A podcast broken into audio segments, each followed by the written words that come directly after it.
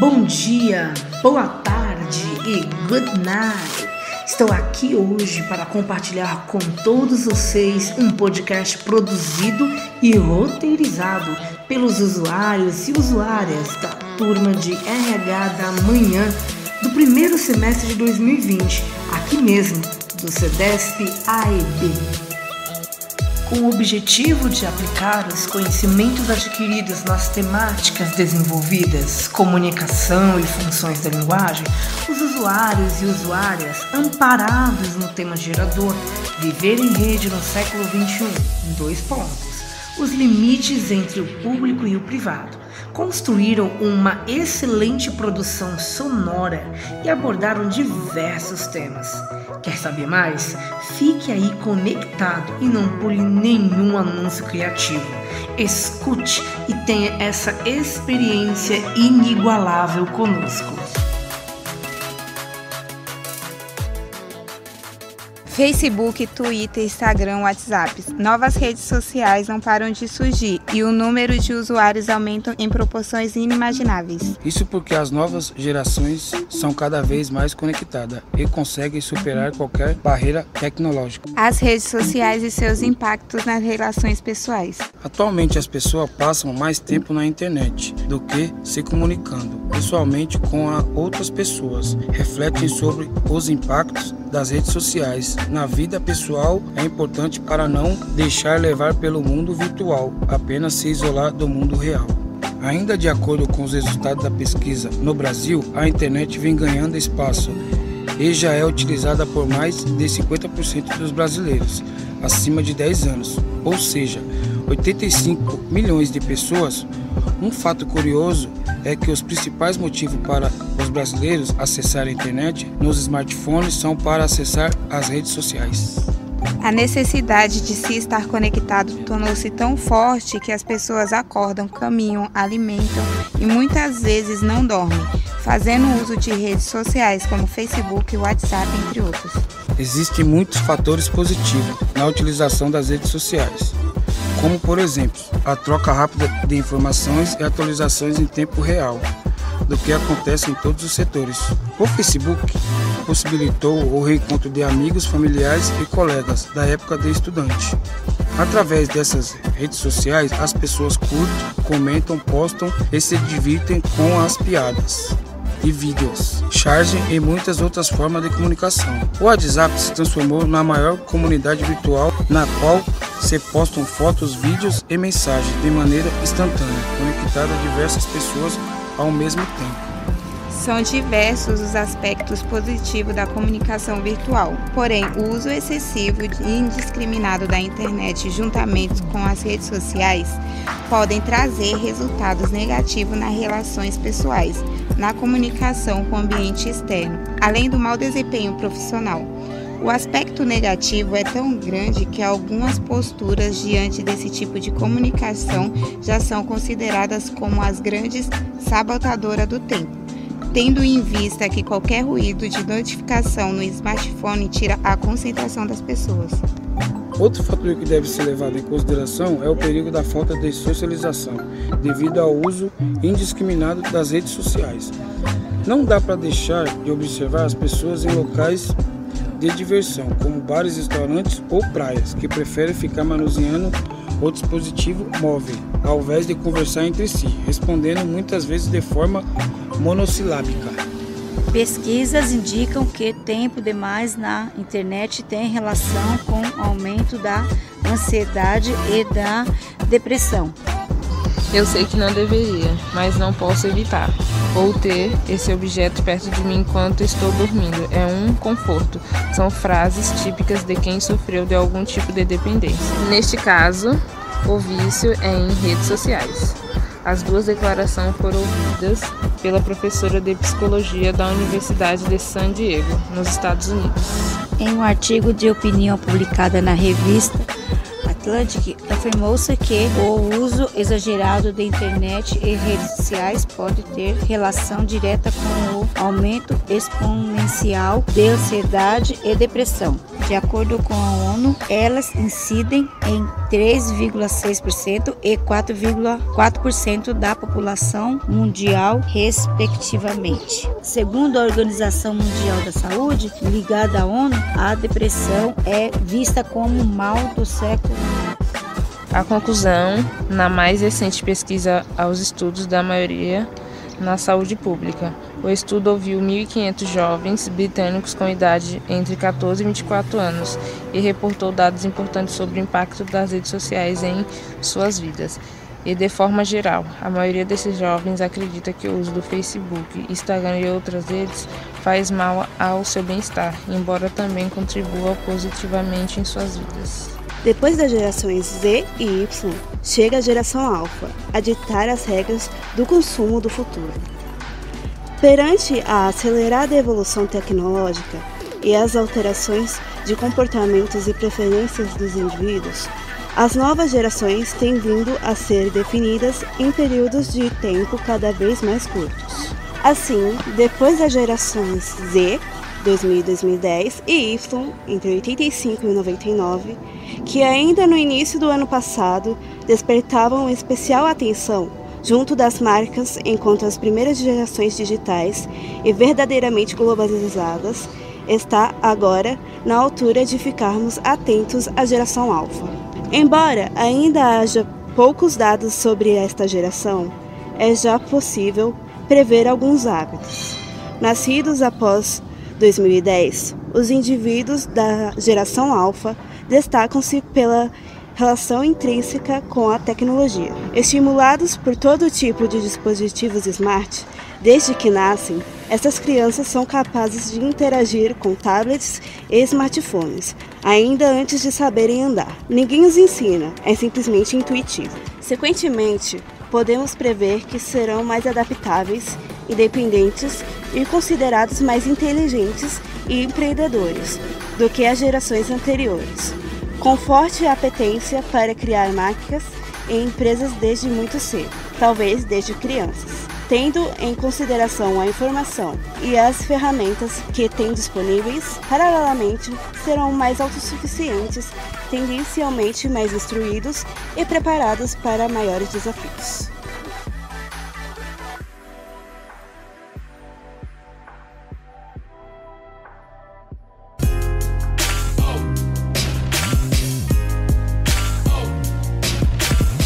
A umidade do ar é um elemento muito importante, pois auxilia a nossa respiração.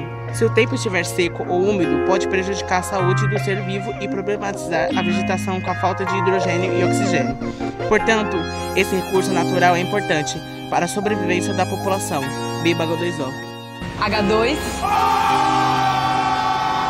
é uma delícia. H2 incrivelmente leve.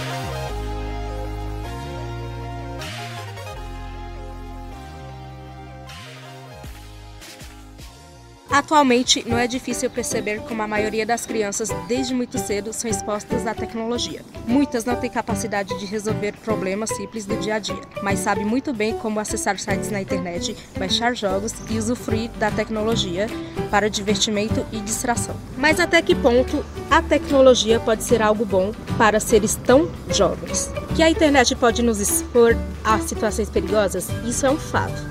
E quando se trata de seres ainda em desenvolvimento, quão ruim pode ser? Percebemos hoje que muitas crianças que possuem desenvolvimento retardatários por conta do acesso excessivo à tecnologia.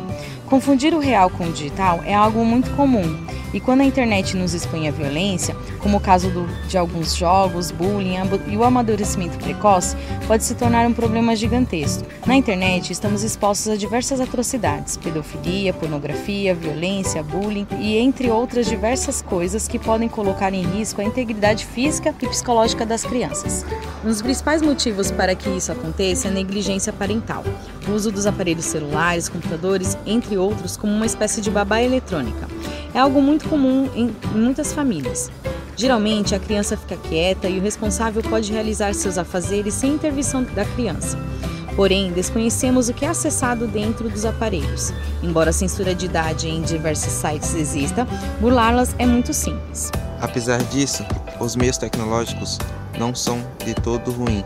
A tecnologia vem sendo usada dentro de escolas como a porta direta para o conhecimento, tornando a aprendizagem mais interativa, fazendo com que o interesse no estudo floresça e no final o objetivo de educar seja alcançado. Além disso, ela ajuda crianças com problema de introversão, oferecendo maiores possibilidades de socialização e conhecimento de pessoas com realidade diferente da sua, ampliando dessa forma sua visão do mundo e sua empatia. Não podemos proibir o uso da tecnologia para crianças. Temos que ensiná-las a usá-la de maneira correta para que não seja algo prejudicial e sim para o seu proveito e desenvolvimento. Uma das maneiras seria supervisionar as crianças, onde as mesmas usariam o celular dos pais, apenas teriam o próprio celular a partir dos 12 anos, quando estariam mais preparadas e também incentivá-las a fazer outras atividades para evitar a dependência da tecnologia, acarretando por fim em um isolamento social.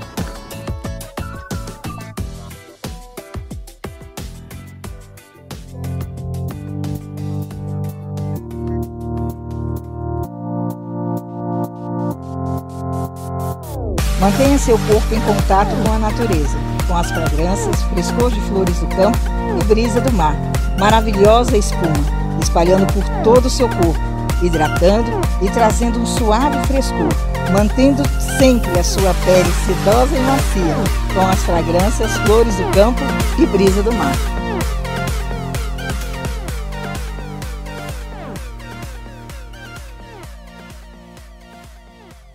Agora vamos falar de mídias impressas.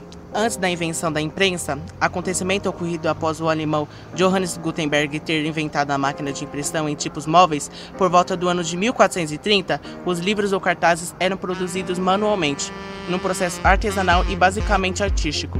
A invenção do alemão revolucionou a modernidade, acelerando o processo de produção de livros, tornando o processo mecanizado e muito mais prático. Assim, o conhecimento se difundiu mundo afora, através de livros, primeiramente, seguindo a criação de jornais, revistas e outros meios permitidos pela impressão. A mídia impressa é, sem dúvida, o setor que está sofrendo o maior impacto provocado pela transformação digital. Não porque a procura por informações diminuiu, pelo contrário, a quantidade de conteúdo online aumentou e a audiência foi atrás. Com o advento da internet, os meios de mídia impressa como jornais, revistas e livros sofreram um impacto, já que a rede de computadores permite um acesso muito mais rápido às informações e economia da produção de conteúdo. Os meios de comunicação tiveram que se adaptar. Muitos jornais e revistas fecharam. Outros permaneceram somente na internet e alguns se reinventaram, acreditando que mesmo com a tecnologia de informações avançado, haverá público em menor quantidade, mas que valorizam a mídia impressa. As informações, primeiramente, são criadas e sempre vêm com os objetivos, depois são transmitidas e, em questão de pouquíssimo tempo, circulam por diversos meios, pois constantemente muitas informações são passadas e repassadas, mas nem sempre estas informações são verdadeiras. As notícias falsas, mais conhecidas como fake news, são criadas principalmente na internet e divulgadas como se fossem informações reais. Elas possuem um grande poder de alcance e espalham-se rapidamente. Normalmente apelam para o emocional do leitor, espectador, fazendo com que as pessoas consumam o conteúdo sem confirmar se ele é verdadeiro. Muito antes de o jornalismo ser prejudicado pelas fake news, escritores já propagavam falsas informações sobre seus desafetos através de comunicados e obras. Anos mais tarde, a propaganda tornou-se o veículo utilizado para espalhar dados distorcidos para a população, o que ganhou força e forma sigilosa, sem deixar rastros para possíveis investigações. O papel não vai desaparecer, mas a mídia sem papel absorverá mais do nosso tempo. Eventualmente nos tornaremos sem papel, assim como outrora nos tornaremos sem cavalo.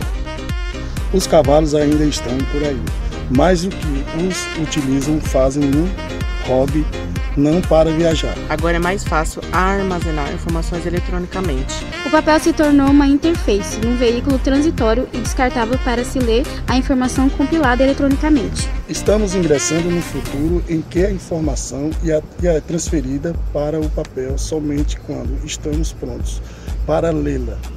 Em seguida, o papel imediatamente reciclado.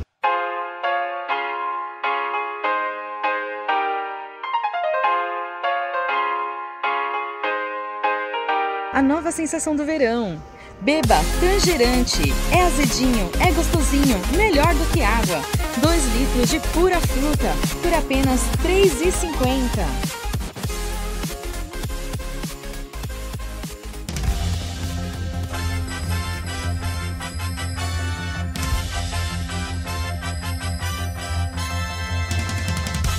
Informativa do dia. Eu sou a repórter Fernanda e esse é o nosso momento de informação. Relacionamento afetivo virtual. A psicóloga Márcia Tamori fez uma pesquisa sobre esse assunto. Foi feita uma pesquisa pela psicóloga Márcia Tamori Relacionamento afetivo. Esse estudo teve como finalidade contribuir para o entendimento de uma nova modalidade de relacionamentos, o virtual. 50 brasileiros usuários da internet que responderam um questionário de 31 questões sobre opiniões e comportamento sobre os relacionamentos virtuais. A amostra foi composta em sua maior parte por homens, adultos, jovens, solteiros, sem filhos, dos níveis socioeconômico médio e alto. Verificou-se que os sujeitos acreditam na possibilidade de relacionamento virtuais. Em uma fase inicial, no entanto, relataram necessidade de contato face a face para sua continuidade. Observou-se também alta frequência de usuários de chats de conversação, considerando viciados na internet. A partir dos resultados obtidos, concluiu-se que não houve mudanças comportamentais e afetivas radicais com essa nova forma de relacionamento, mas os dados sugerem a importância de maior pesquisas que esclareça as consequências do relacionamento virtual e do uso exagerado da internet como forma de comunicação social. Relacionamentos virtuais são pura fantasia. Caros ouvintes, agora vamos para o quadro Conversa Franca com Emerson Santos. No tema de hoje a gente vai abordar a identidade de gênero. O que é identidade de gênero? A identidade de gênero se refere a uma pessoa com seu próprio gênero. A identidade de gênero é diferente de orientação sexual, pois pessoas trans podem ter qualquer orientação sexual, incluindo pessoas heterossexuais, homossexuais, bissexuais e assexual. Um segundo tema muito importante, o que significa as siglas LGBTQIPA+. As siglas significa lésbicas, gays, bi, trans, queer, questionando, intersexual, assexuais, aromânticos, agêneros, pan, poli e mais. Portanto, tendo um ponto de vista que cada ser humano é um abismo e a gente tem vertigens quando se debruça sobre um deles. Bertold Brecht. Bom dia, amados. Aqui quem fala é sua apresentadora Melissa e hoje abordaremos o tema Por que as pessoas criam perfis falsos nos aplicativos? E estamos aqui com o publicitário Júnior e a psicoterapeuta Vera Lúcia, que vão falar sobre esse assunto. Esse é o fato: alto, com ombros largos, loiro, e sorriso marcante. Essa é a aparência que Júnior mostrava nos aplicativos de relacionamento que ele utilizava. Publicitário de 27 anos não lembra exatamente quando começou a utilizar um perfil fake nos D de relacionamento, mas quando percebeu, ele já estava utilizando mais a sua conta falsa do que a verdadeira. Júnior, o que levou você a ter um perfil falso? Foi assim, quando eu me dei conta, já estava usando mais o falso do que o verdadeiro. Eu sempre ficava no vácuo, ou não recebia a atenção de que me, que, de que me respondiam. A sensação era que as pessoas só me respondiam por educação. Isso quando me respondiam. As pessoas que eu queria ter um relacionamento também me pareciam inatingíveis. Acho que foi mais ou menos nessa época em que tive uma percepção que comecei a utilizar um perfil falso. A criação de um perfil falso também não é difícil. A maioria dos aplicativos não pede a verificação de conta de e-mail no processo do cadastro, então qualquer conta inventada pode ser utilizada ao criar um novo usuário. É isso mesmo. E para as fotos, eu usava algumas das redes sociais mesmo, sabe? Do Tumblr. Isso quando eu não pegava uma imagem de outro usuário de outros países. E como você se sentia? A situação mudava completamente quando eu estava com a minha conta fake. Eu achava, eu me achava muito incrível. O fato de que por eu estar ali me mostrando como um cara bonito, alto, másculo, em forma, Todo mundo me respondia, todos puxavam conversa. Era como se eu finalmente existisse ali. O que era muito doido, sabe? Porque o perfil era de uma pessoa que não era real. Júnior, você também disse que não ficava muito tempo com a mesma conta.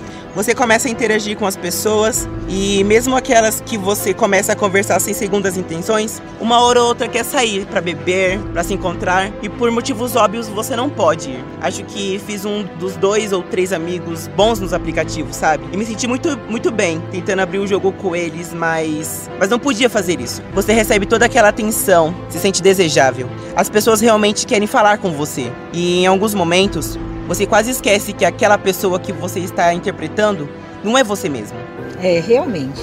Mas a insegurança quanto o próprio ser permeia quase tudo. Insegurança e medo de rejeição muitas vezes são estão por detrás deste perfil falso.